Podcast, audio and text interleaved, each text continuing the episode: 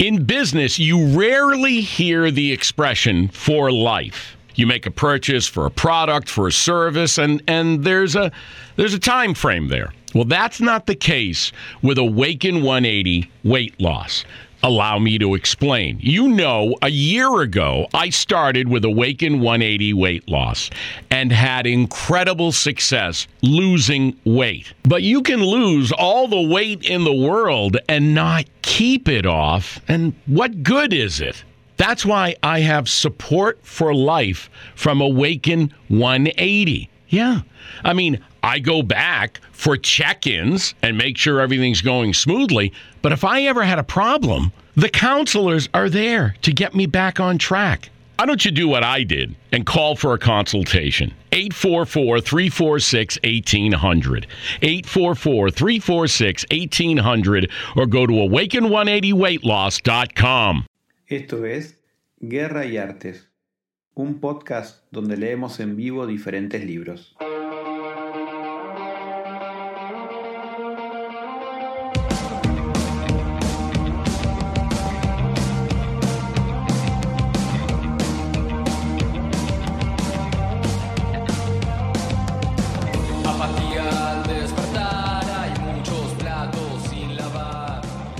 El arte de la guerra, capítulo 4.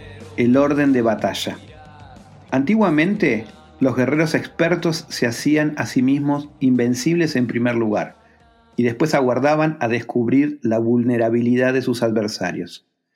Hacerte invencible significa conocerte a ti mismo. Aguardar a descubrir la vulnerabilidad del adversario significa conocer a los demás. La invencibilidad está en uno mismo, la vulnerabilidad en el adversario. Por esto, los guerreros expertos pueden ser invencibles, pero no pueden hacer que sus adversarios sean vulnerables. Si los adversarios no tienen orden de batalla sobre el que informarse, ni negligencias o fallos de los que aprovecharse, ¿cómo puedes vencerlos aunque estés bien pertrechado? ¿Cómo puedes vencerlos aunque estés bien pertrechado? Por esto es por lo que se dice que la victoria puede ser percibida, pero no fabricada. La invencibilidad es una cuestión de defensa, la vulnerabilidad una cuestión de ataque. Mientras no hayas observado vulnerabilidades en el orden de batalla de los adversarios, oculta tu propia formación de ataque y prepárate para ser invencible, con la finalidad de preservarte. Cuando los adversarios tienen órdenes de batallas vulnerables, es el momento de salir a atacarlos.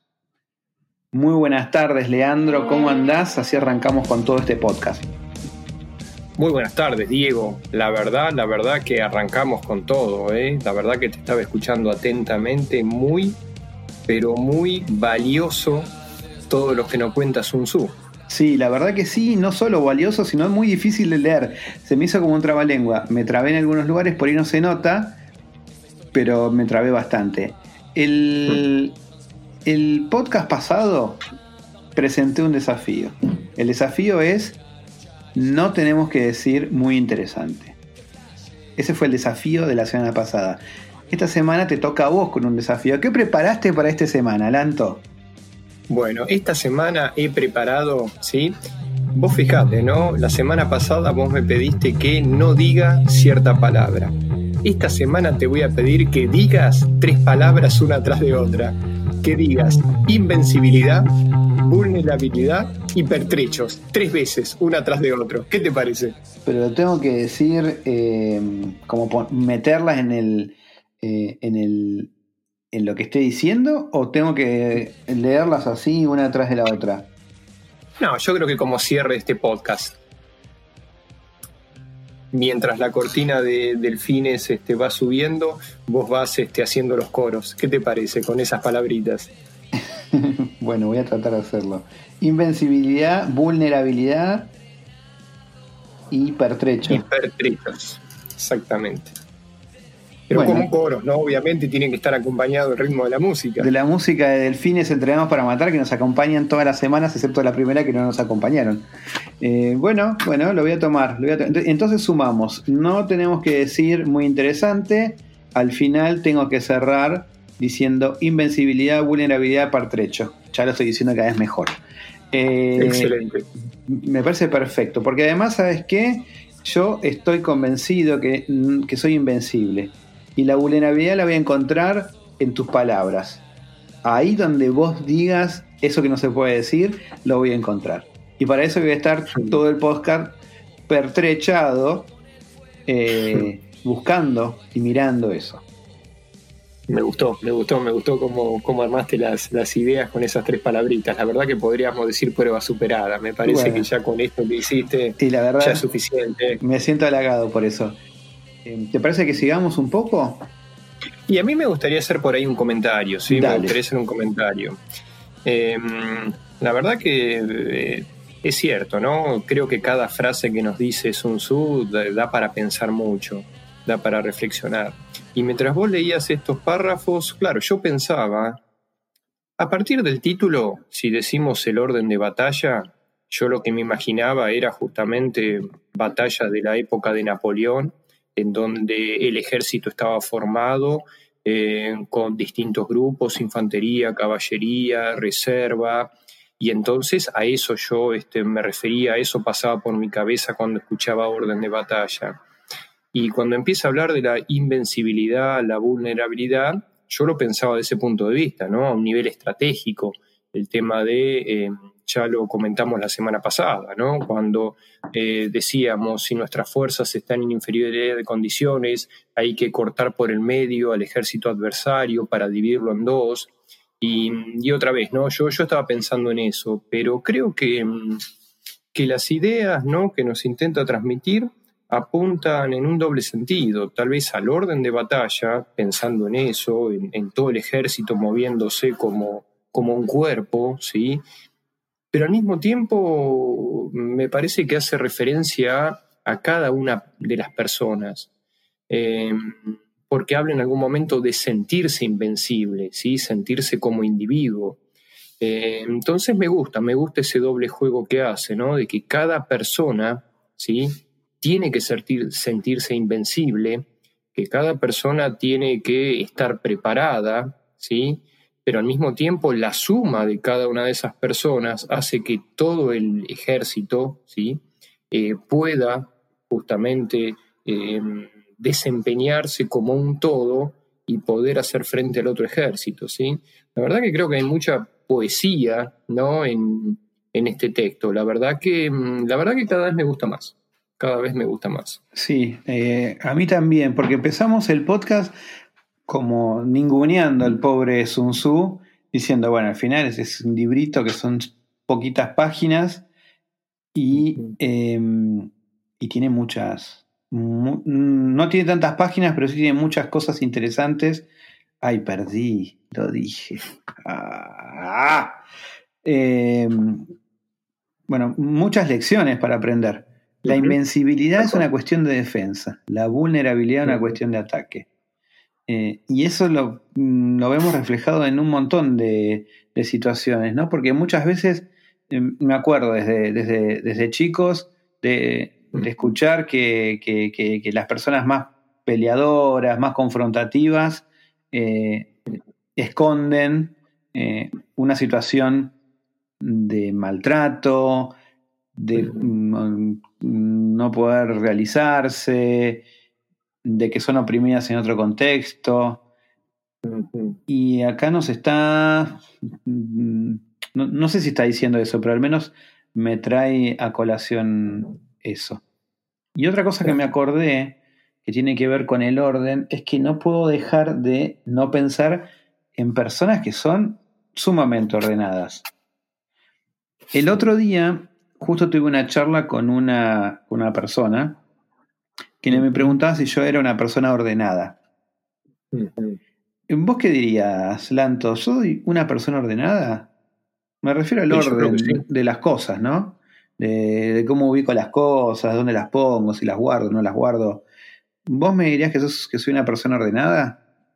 Sin lugar a duda que sí, pero también diría que cada persona es ordenada a su manera. Cada persona necesita su orden particular, necesita tener las cosas cada uno a su manera en cierto lugar, así que sí, sí, sí. Bueno, hay una cuestión de entropía tal vez, ¿no? Que podemos por ahí traerlas en otra semana para discutir.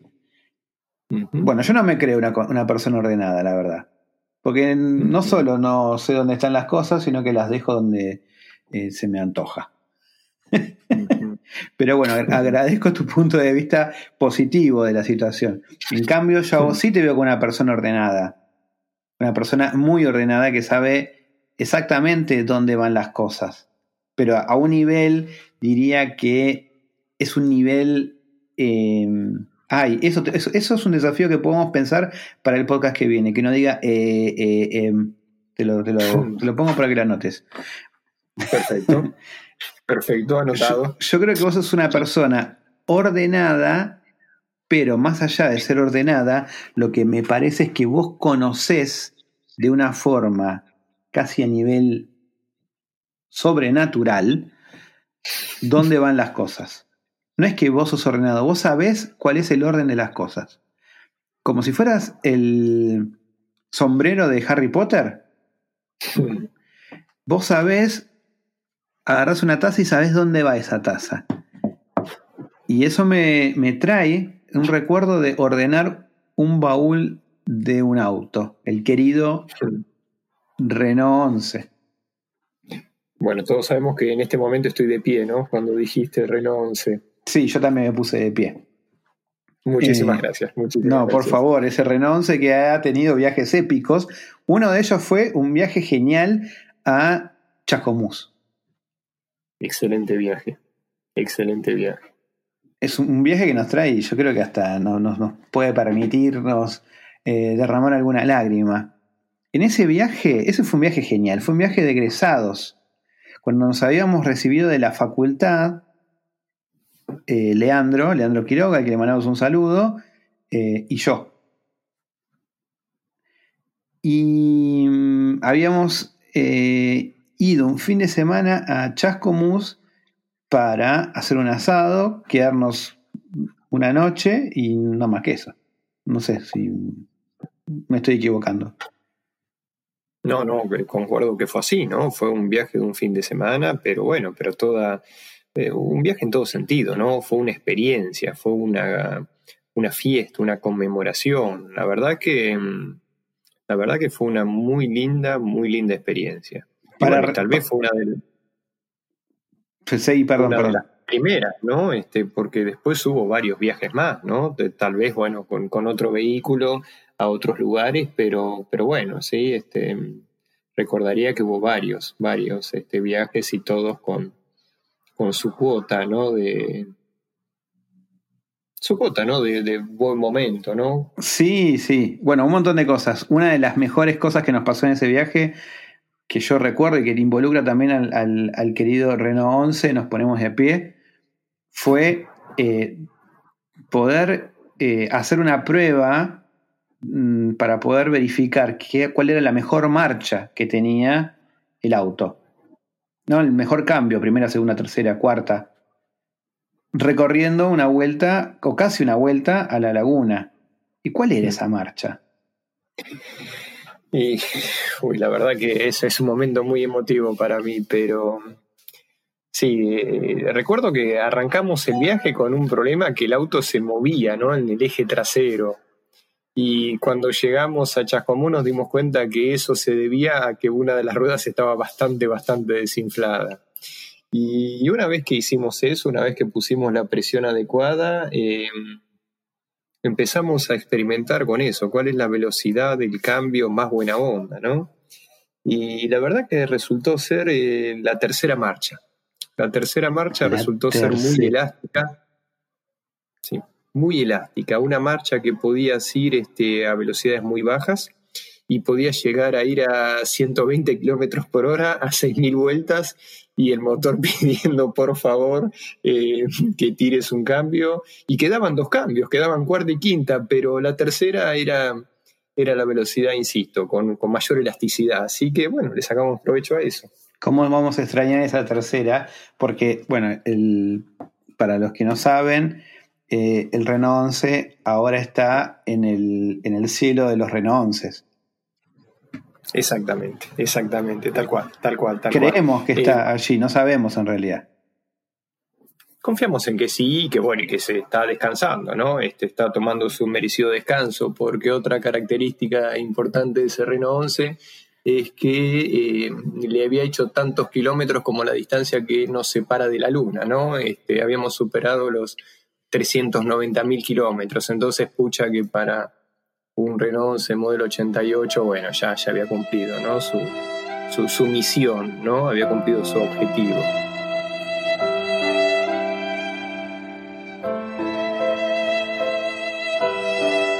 ¿Cómo, ¿Cómo seguir? No, bueno, pero bueno, sigo, sigo, sigo, sigo, sigo. Eh, pero bueno, pero es interesante, ¿no? Eh, es interesante la, relación, la anécdota, ¿no? Porque sin lugar a duda hablamos de una velocidad que es muy elástica, que permite un cambio de ritmo. Y, yo creo que este aspecto del orden de batalla está relacionado con eso, ¿no? Como en cualquier eh, juego o deporte, ¿no? Donde hay un orden, hay una estrategia, hay un, hay una posición de, los, de las personas en la cancha, pero también hay un ritmo, ¿no? Hay momento de acelerar, hay momento de poner una pausa. Eh, vamos a ver, ¿no? Cómo, cómo sigue el capítulo. Sí, te aviso que también perdiste porque dijiste que es interesante. Nada. Seguí. Bueno, perdón, perdón, perdón. Lo que pasa es que fue un golpe bajo el tuyo, sí, al mencionarme el, el Reno 11. Ahí como que ya perdí, ¿no? Perdí toda la razón. Sí, y la música, y la música del pianito eh, es fuerte, pero no se puede no poner pianito. Y no, y no, tal cual, tal cual, tal cual. Bueno, todo tu bueno. Bueno, continúo con los últimos tres párrafos entonces, tres párrafos de, esta, de este segmento, de esta hoja, ¿sí? Bien, la defensa es para tiempos de escasez, el ataque para tiempos de abundancia. Los expertos en la defensa se esconden en las profundidades de la tierra. Los expertos en maniobras de ataque se esconden en las más elevadas alturas del cielo. De esta manera pueden protegerse y lograr la victoria total. En situaciones de defensa, acalláis las voces y borráis las huellas, escondidos como fantasmas y espíritus bajo tierra, invisibles para todo, para todo el mundo. en, en situaciones de ataque, vuestro movimiento es rápido y vuestro grito fulgurante, veloz como el trueno y el relámpago, para los que no se puede uno preparar aunque vengan del cielo. ¡Wow! Fueron tres párrafos, seis líneas, pero nuevamente creo que, hay mucha información, ¿no? Me, gusta cómo va relacionando las cosas que menciona con los capítulos anteriores, ¿no? Capítulos previos, si mal no recuerdo, fue el primero, hablaba de el terreno, manejar el terreno. Y acá lo está haciendo nuevamente. Está diciendo, para el ataque hay que ir arriba, para la defensa hay que ir abajo. Y entiendo yo que, no es eh, metáfora, que no es figurado. Lo que está diciendo es, si querés atacar, eh, subite a una ladera y, lo empezá a correr para adelante y, justamente te vas a llevar al enemigo por delante. ¿sí? Eh, es imposible atacar para arriba. ¿sí? De hecho, la otra vez había escuchado un historiador que hablaba de la batalla de San Lorenzo. Bueno, más allá, ¿no? De que por ahí este, mencionaba que no era una batalla, sino una escaramuza, mencionaba que mm, estuvo muy bien planeado, que en realidad eh, el general José de San Martín lo que había hecho preparar las tropas y justamente se aprovechó del terreno, ¿sí? Eh, estaban escondidos en el convento, ¿no? Como dice la, marcha, pero literalmente fue así, fue un ataque de caballería, ¿sí? Fue justamente un grupo de personas a caballo que estaban esperando que desembarquen este, los españoles y se lanzaron hacia abajo, ¿no? Hacia, desembarcaban, ¿no? Entonces salían de barcos que estaban a altura del nivel del mar y, el ataque fue, fue de esa forma, ¿no? Desde, desde una superficie de mayor altura, lanzados, ¿no? Y entonces, bueno, terminó este, la, batalla, sí, insisto, terminó en, en, minutos. Entonces está muy relacionado con lo que está diciendo Sun Tzu en este momento. Habla de, de un movimiento rápido, ¿sí? veloz como el trueno y el relámpago. ¿sí? Que la verdad que mientras lo leía me, acordé de, em, de, este relato que había hecho em, Felipe Piña. ¿sí? Y bueno, y la verdad que noto que hay una concordancia 100% con, con lo que está diciendo Sun Tzu. Claro, claro. Eh, bueno, no sé qué decir, Lanto, con todo lo que decís. La verdad, sos un libro abierto. Sabés de la batalla de San Lorenzo, sabés de autos, sabés de particularidades idiomáticas, sabés de cocina, sabés de montañas, porque vos estuviste escalando montañas para poder. ¿Escalaste para poder saber cómo es el terreno y poder atacar desde arriba? eh, Hubiera sido linda experiencia, pero no, no, no. Cuando tenés que subir una escalera ya no te quedan fuerzas para, muchas más cosas. Así que, así que no, no, no. Simplemente es un pasatiempo muy, muy interesante. Uh, otra vez, otra vez. Veo que está jugando, justamente está jugando con las emociones y entonces la, la, razón, la memoria, que no tengo que decir esa expresión, este se me va. Bueno, yo no tengo que decir el E ni tampoco esa expresión. Sigo un poco más con el excelente libro de Sun Tzu. A ver qué les parece. Prever la victoria cuando cualquiera la puede conocer no constituye verdadera destreza. Todo el mundo elogia la victoria ganada en batalla, pero esa victoria no es realmente tan buena. Todo el mundo elogia la victoria en la batalla, pero lo verdaderamente deseable es poder ver el mundo de lo sutil y darte cuenta del mundo de lo oculto, hasta el punto de ser capaz de alcanzar la victoria donde no existe forma. No se requiere mucha fuerza para levantar un, un cabello, no un caballo, un cabello. No es necesario tener una vista aguda para ver el sol y la luna, ni se necesita tener mucho oído para escuchar el retumbar del trueno. Lo que todo el mundo conoce no se llama sabiduría. La victoria sobre los demás obtenida por medio de la batalla no se considera una buena victoria. En la antigüedad, los que eran conocidos como buenos guerreros vencían cuando era fácil vencer. Si solo eres capaz de asegurar la victoria tras enfrentarte a un adversario en un conflicto armado, esa victoria es una dura victoria. Si eres capaz de ver lo sutil y de darte cuenta de lo oculto, irrumpiendo antes del orden de batalla, la victoria así obtenida es una victoria fácil. Wow. Sí, wow. Tremendo, ¿no? Porque está empezando a, mostrar eh, justamente estas diferentes formas de, pensar dónde está el arte. El arte de la guerra, que no significa simplemente vencer. La victoria no lo es todo, o al menos pensar en que las formas en que se llega a la victoria determinan esas condiciones, te posicionan en un lugar de mayor o menor sabiduría. Em, ¿Qué te parece, Lando? Sí.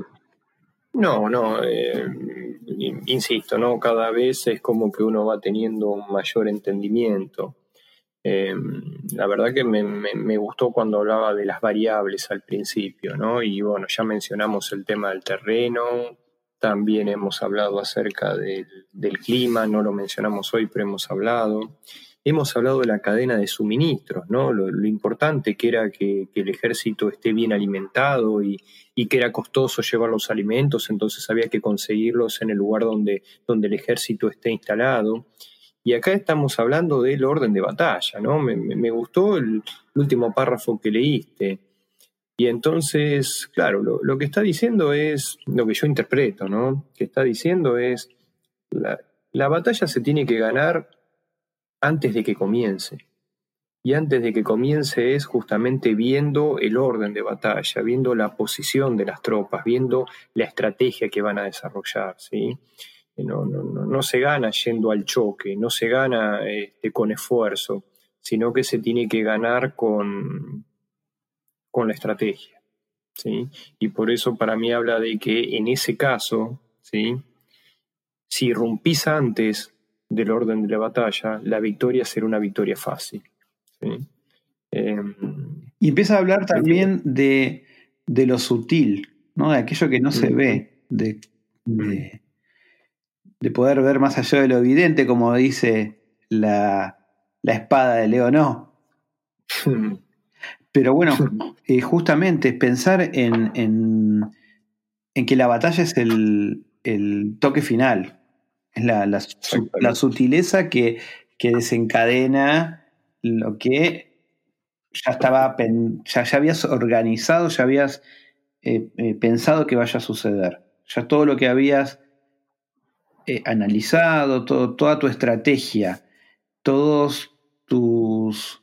Em, bueno, me perdí en el medio. No, no, no, estoy completamente de acuerdo, sí, porque es más, completa, completamente de acuerdo, sí. Eh, al principio la, la, guerra, ¿no?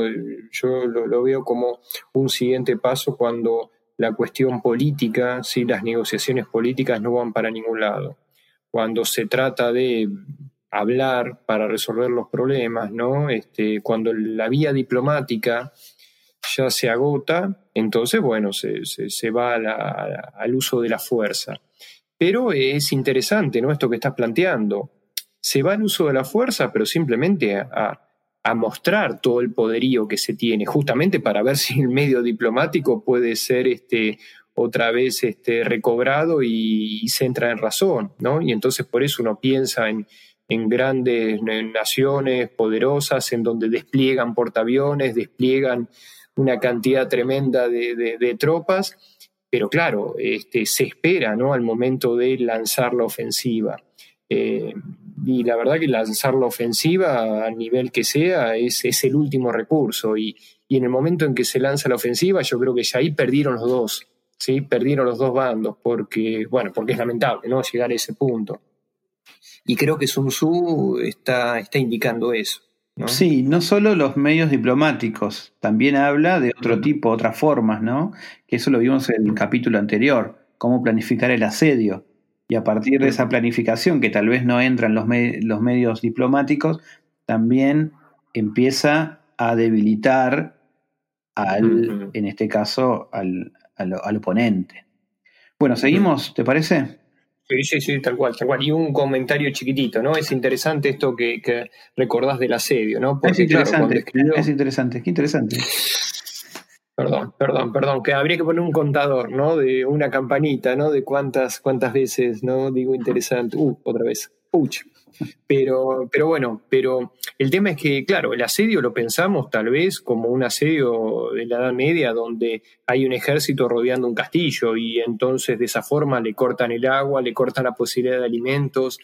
Pero ese era un asedio en la Edad Media, ¿no? Y Sun Tzu escribió este libro antes que eso. Pero hoy día también existen asedios, existen bloqueos, bloqueos económicos tal vez. Y en definitiva es, entiendo yo que es la misma estrategia, ¿no? Eh, por eso me, gusta el, libro, ¿sí? Porque en realidad tira ideas que en realidad con el paso del tiempo siguen vigentes. Sí, toman otra forma, pero siguen vigentes. Y la vigencia es lo que lo hace interesante. Bueno, sigamos. Exactamente. Sigamos entonces. En consecuencia, las victorias de los buenos guerreros no destacan por su inteligencia o su bravura. Así pues, las victorias que se ganan en batalla no son debidas a la suerte. Sus victorias no son casualidades, sino que son debidas a haberse situado previamente en posición de poder ganar con seguridad, imponiéndose sobre los que ya han perdido de antemano. La gran sabiduría no es algo obvio, el mérito grande no se anuncia, cuando eres capaz de ver lo sutil, es fácil ganar. ¿Qué tiene esto que ver con la inteligencia y la bravura? Cuando se resuelven los problemas antes de que surjan, ¿quién llama esto inteligencia? Cuando hay victoria sin batalla, ¿quién habla de bravura? Así pues, los buenos guerreros toman posición en un terreno en el que no pueden perder y no pasan por alto las condiciones que hacen a su adversario proclive a la derrota. En consecuencia, un ejército victorioso gana primero y entabla la batalla después. Un ejército derrotado lucha primero e intenta obtener la victoria después. Eh, la verdad que no tengo adjetivos. El, último párrafo me, gusta mucho, ¿sí? Me gusta mucho. Un ejército, lo, lo repito, perdón, ¿no? Que lo repita, pero un ejército victorioso gana primero y entabla la batalla después. O sea, se posiciona en el campo, tiene una estrategia, se preparó, tiene pertrechos, eh, tiene todos los elementos que necesita. Bueno, ya está, ¿sí? Ya con eso ganó. Eh, el tema de la batalla es, es un detalle. Y, y recuerdo una película, Gladiador, el inicio de la película Gladiador, hay un diálogo que sucede entre el general, bueno, el protagonista, ¿no? Máximo, y, otros de los generales, cuando están por librar la batalla, la batalla contra los eh, bárbaros, justamente hablan de esto, ¿no? Eh, el diálogo tiene que ver con que los romanos estaban convencidos que lo iban a, que le iban a ganar de, una forma pero abismal. Y entonces este, le, dice a Máximo, ¿no? Este, ¿Cómo no se dan cuenta los bárbaros que están enfrentando una derrota antes de que comience, ¿no? Y, bueno, es, es, tal cual, es tal cual lo que está planteando Sun Tzu en estas líneas, ¿no? Sí, sí, sí. Y lo bueno es que de alguna manera lo que estuvimos charlando antes se, ve reflejado en este párrafo que, elegiste releer. Muy, muy linda película, Gladiador. ¿Sí? ¿Te gustó? Me encantó, sí. La vi varias veces. Pero no es porque no la entendí, la vi veces porque me gustó. Está bien. No, no, sin lugar a duda, muy linda historia, muy lindas imágenes, paisajes. Eh, ¿Lloraste al final? ¿Te, emocionaba la película? ¿Lloraste, Lanto? ¿Sos, ¿Sos de llorar con las películas? Eh, me emocionan las películas, sí. Me emocionan las películas. Cierto tipo de películas me emocionan. Y sin lugar a dudas, sí, eh, algún nudo en la garganta, eh, sí, sí, sí, sí, sí, tal cual. Y no, importa la cantidad de veces que lo mire, es una película cuando que va caminando, finalmente tocando el ahí el pasto, que el pasto ese es eh, trigo, ¿no? El campo de trigo. Eh, ¿Te emocionaste? En realidad ya me emocioné antes de llegar a ese punto. ¿En qué parte te emocionaste? Porque bueno, a ver, eh, era emocionante la parte donde... Sí, sí, sí, sin lugar a duda, pero sí, tal cual. Pero bueno, pero ahí es como que en ese punto, en, mi opinión, ya está, ya se resolvió todo y entonces él va, Uy, no quiero, no quiero spoilear, ¿no? No, pero la película tiene como 20 años, eh, eh, es una película vieja ya. Todo el mundo la vio. Está bien, está bien, está bien. Eh, no, ahí es como que se resuelve todo y de hecho se resuelve positivamente para él, porque de hecho terminó la misión que tenía, cumplió el objetivo que se había planteado y, bueno, y va, y va con su familia. Entonces ahí lo veo como un punto de alegría, de festejo. Pero o sea, te emocionaste eh, eh, alegre, de, por alegría. Una emoción alegría. Exactamente, claro, claro, claro, claro. Bueno, no, quería saber eso, que, que si eres una persona que se ha emocionado con las películas. ¿Alguna otra película que, te haya emocionado? Esta, esta película, uh, esta, uh, cómo lloré con esta. Uh. Y tengo, tengo un par de películas que no importa, es más, películas que tengo que avanzar, sí que esa escena no la tengo que ver, sino que tengo que avanzarla porque no la puedo ver, pero hagamos un juego, ¿sí? En algún podcast posterior voy a develar cuáles son esas películas. Me encanta, me encanta, yo voy a ir adivinando, voy a, ir tirando, tiro una ahora, bueno, para, para, ir tanteando. Eh, no sé si es muy emotiva, pero bueno, eh, voy a tirar una no, tampoco me la juego tanto con esta, pero teniendo en cuenta que te gusta la emoción, la familia, eh, las películas bélicas, eh, la vida es bella. ¿Sabes que no la vi toda, entera? No. O no le presté mucha atención. No, no, no. Bueno, voy a seguir oh. leyendo, porque lo que acabas de decir, esto es una bomba para todos nuestros seguidores y nuestras seguidoras porque no puedo creer que esa película no la hayas visto. Tiene todos los condimentos que a vos te gustan. Es en italiano. Es sobre la Segunda Guerra Mundial. Eh, tiene tanques. Tiene eh, nada, ejércitos. Eh, es muy, muy, muy emotiva porque habla sobre una historia muy triste, pero a la vez le agregan humor. Está bien ambientada no sé qué se puede pedir. ¿Qué más se puede pedir? No, no, bueno, y sin lugar a dudas los actores son geniales, ¿no? Este, pero bueno, pero nada, son, son esas cosas que pasa que uno se engancha con una película, con una serie, o en realidad mm, como que no se engancha. ¿sí? Claro, sí, sí, sí. Las películas son como una relación de pareja. Lo dejo acá. Voy a seguir con estas máximas. Sigo con, con, con Sun Tzu. A ver, los que, utilizan bien, los que utilizan bien las armas cultivan el camino y observan las leyes. Así pueden gobernar prevaleciendo sobre los corruptos. Servirse de la armonía para desvanecer la oposición, no atacar un país inocente, no hacer prisioneros o tomar botín por donde cada paz por donde pasa el ejército, no cortar los árboles ni contaminar los pozos, limpiar y purificar los templos de las ciudades y montañas del país que atraviesas, no repetir los errores de una nación moribunda, a todo esto se llama el camino y sus leyes. Cuando el ejército está estrictamente disciplinado, hasta el punto en que los soldados morirían antes que desobedecer las órdenes y las recompensas y los castigos merecen confianza y están bien establecidos. Cuando los jefes militares son capaces de actuar de esta forma, pueden vencer a un gobierno civil corrupto enemigo. Las reglas militares son cinco.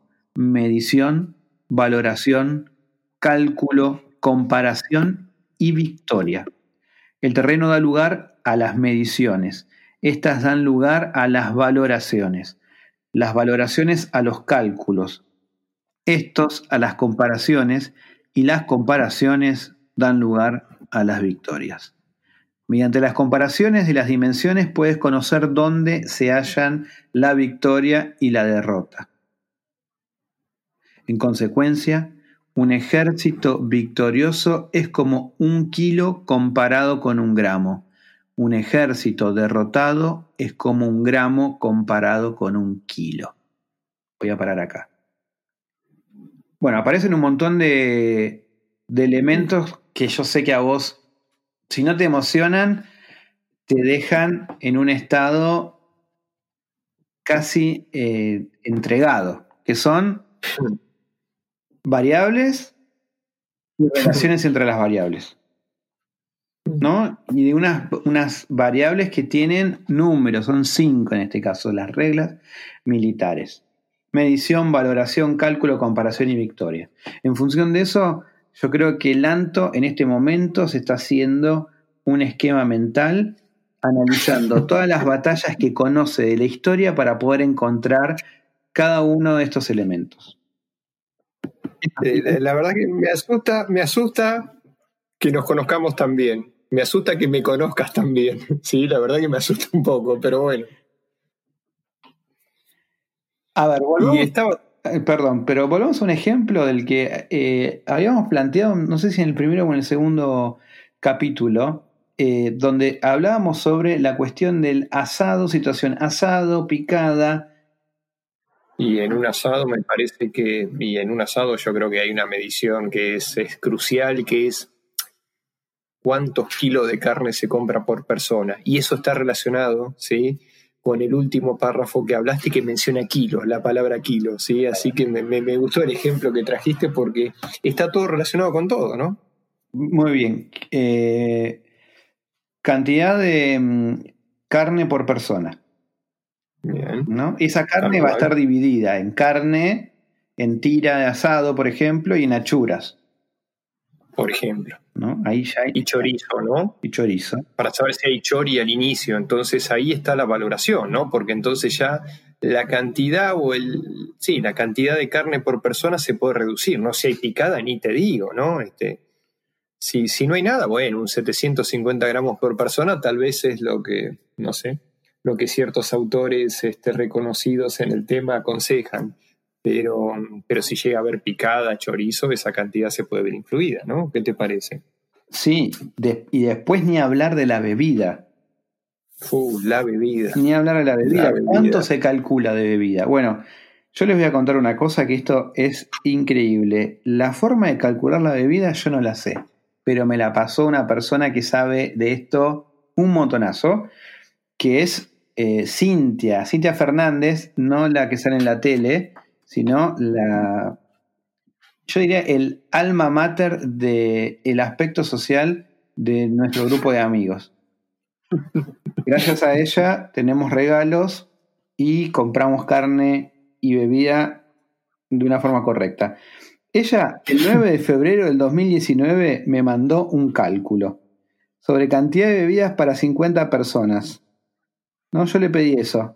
Mi mensaje fue, eh, ¿sabes qué necesito que me ayudes en calcular la cantidad de bebida para 50 personas, la mayoría adultos? A ver, Lanto, rápidamente, tírame. ¿Cómo, qué, ¿Cuánto dirías de bebida? ¿Verano? O no, verano no, pero bueno, sí, calorcito, asado, media tarde. ¿Cuánto calculas? Eh, 50 personas. Sí, bueno. Sí, no, no, soy la persona indicada, ¿no? Mencionaste justamente a Cintia, entonces yo tirando una estimación, este, la verdad que me siento como nada, como que estoy eh, opinando de un tema ¿no? Que, no, que no debería. Pero así rápidamente yo diría 50 personas adultos y yo iría por la sencilla, ¿no? Y tiraría un 50 litros. Bueno, no estuviste tan mal. Voy a decirles lo que me pasó. Cintia, eh, guarden este audio porque les va a salvar la vida en un montón de cosas. Me dijo, 80 litros en total. 60 litros es lo que se van a tomar, los otros 20 sobran. Ella ya sabe que van a sobrar y saben que lo vas a usar en otro momento. Entonces me dice, yo, yo, compraría 60 litros en total. Bueno, 60 litros. Bueno, ahí le puso un poco de dificultad porque yo creo que notó que no me la iba a dar regalada. Entonces me hizo como una historia más compleja. Calcula un litro 200 por adulto y 600 por cada niñe. Un litro 200, ¿no? Me dijo un litro más o menos. Un litro 200. Sí, la precisión, yo creo que el mismísimo Sun Tzu, ¿no? Este, elogiaría justamente esta valoración, esta medición, ¿no? Sí, está todo, porque es la medición. Después, ¿cuánto, cuánto consume cada uno? Porque dice adultos, 1,200, 600 cada uno, pero después, mira, hay comparación, porque dice, con esta medida te alcanza y te sobra, ya que después en promedio se llega a un litro por persona. Mm. Y además compara, porque ya comparó, ya comparó mm. entre diferentes cumpleaños, agasajos, mm. Eh, reuniones diferentes, ya hizo la comparación y ya sabe, porque ella para mí que arrancó con 62 litros. Lo que pasa es que para estas personas victoriosas en el cálculo de la bebida, dos litros es mucho. Y dos litros, claro, claro, claro, porque, están en un nivel de excelencia muy alto. Y sería como, tener un ejército súper poderoso e ir a pelear. Eso es una, una, batalla que no tiene sentido. Ya nos lo dijo Sun Tzu unos párrafos antes. Acá, acá ella analiza, analiza, conoce los detalles, la sutileza y valoró, calculó y sabe que con 60 litros está pero genial. Está, genial. Eh, bueno, no, me parecía menor poder decir eso. No, no, no, y me, gusta la relación que hay, ¿no? Porque justamente eh, Sun Tzu habla del arte de la guerra y, las enseñanzas que nos dan eh, aplican en muchos aspectos, ¿no? Este, aplican en, justamente en el dominio bélico, pero también aplican en los negocios, en la economía, aplica en organizar una reunión, una fiesta. Yo creo que mm, lo que nos dice Sun Tzu se puede extrapolar a distintas situaciones, ¿no? Nuevamente, por eso la, vigencia ¿no? que tiene este libro. Fíjate, Lanto, lo que acabamos de descubrir. Los asados están llenos de Sun Tzu. Me gusta, me, gusta mucho. ¿eh? Me gusta la porque sí, sí, sí, una de Sun Tzu suena como que le tiramos la ceniza de Sun Tzu en el asado, no suena rico. No sería rico, ¿no? Pero no, me gusta la analogía, ¿no? la horda de, participantes y entonces este, justamente el agasajarlos es este, em, de alguna forma contrarrestar ese otro aspecto. La verdad que es muy, muy, muy buen ejemplo. La verdad que me gusta, me gusta mucho. Gracias, gracias, Lanto. Bueno, rematalo vos con los últimos dos párrafos. Bueno, bueno, vamos a terminar el capítulo con los últimos dos párrafos entonces. Prepárense, ¿eh? ¿A qué viene? Cuando el que gana consigue que su pueblo vaya a la batalla como si estuviera dirigiendo una gran corriente de agua hacia un cañón profundo, esto es una cuestión de orden de batalla. Cuando el agua se acumula en un cañón profundo, nadie puede medir su cantidad. lo mismo que nuestra defensa no muestra su forma. Cuando se suelta el agua, se precipita hacia abajo como un torrente, de manera tan irresistible como nuestro propio ataque. Wow, fuerte, fuerte, pero otra vez, me gusta porque mm, creo que termina de la misma forma que comenzó. Insisto que cuando comenzó el capítulo no me quedaba claro si se refería a un orden de batalla de todo el ejército, de todas las personas, o se hablaba de características individuales de, las personas, de los integrantes, ¿sí? Y creo que acá em, nuevamente está haciendo referencia a lo mismo, sin lugar a dudas está haciendo referencia al, al, grupo, al ejército, ¿no? Pero también está haciendo referencia a cada persona, a cada persona que tiene que estar convencida de lo que va a hacer, ¿sí? Porque él habla de, de alguna forma, ganarse el respeto, ganarse la admiración, ganarse el compromiso de cada uno de los integrantes. Y esto lo veo relacionado con lo que recién mencionaste, ¿no? El tema de habilidades, ¿sí? De, bueno, hay una persona habilidosa para hacer asado, entonces, ¿qué mejor, ¿sí? ¿Qué mejor resultado se va a obtener si esa persona es la que hace el asado, ¿no?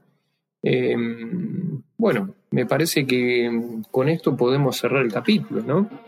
¿Qué te parece, Diego? Me parece un cierre, pero genial. Me parece un muy buen cierre, un capítulo tremendamente interesante, súper mm, desafiante, me parece, por en todo lo que, en lo que dijiste. Y además, eh, el cuarto capítulo, ¿no? que lo que lindo del cuarto capítulo de haberlo terminado es que la semana que viene vamos con el quinto.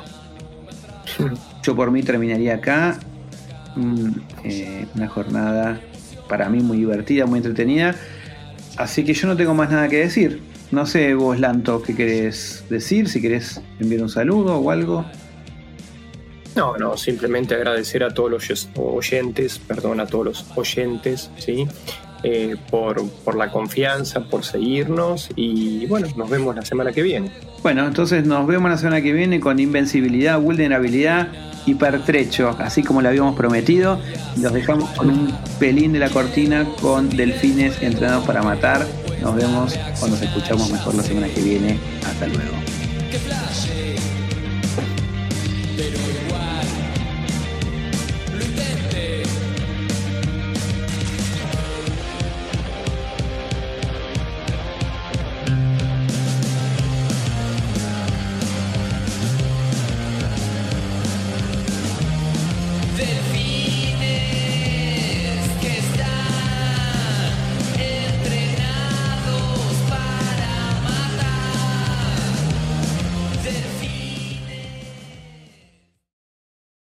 In business, you rarely hear the expression for life. You make a purchase for a product, for a service, and, and there's a there's a time frame there. Well, that's not the case with Awaken 180 weight loss.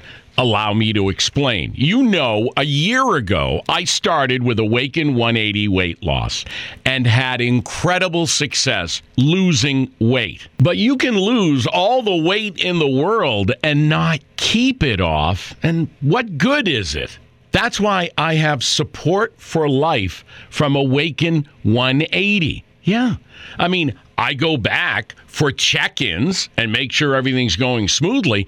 But if I ever had a problem, the counselors are there to get me back on track. Why don't you do what I did and call for a consultation? 844 346 1800. 844 346 1800 or go to awaken180weightloss.com.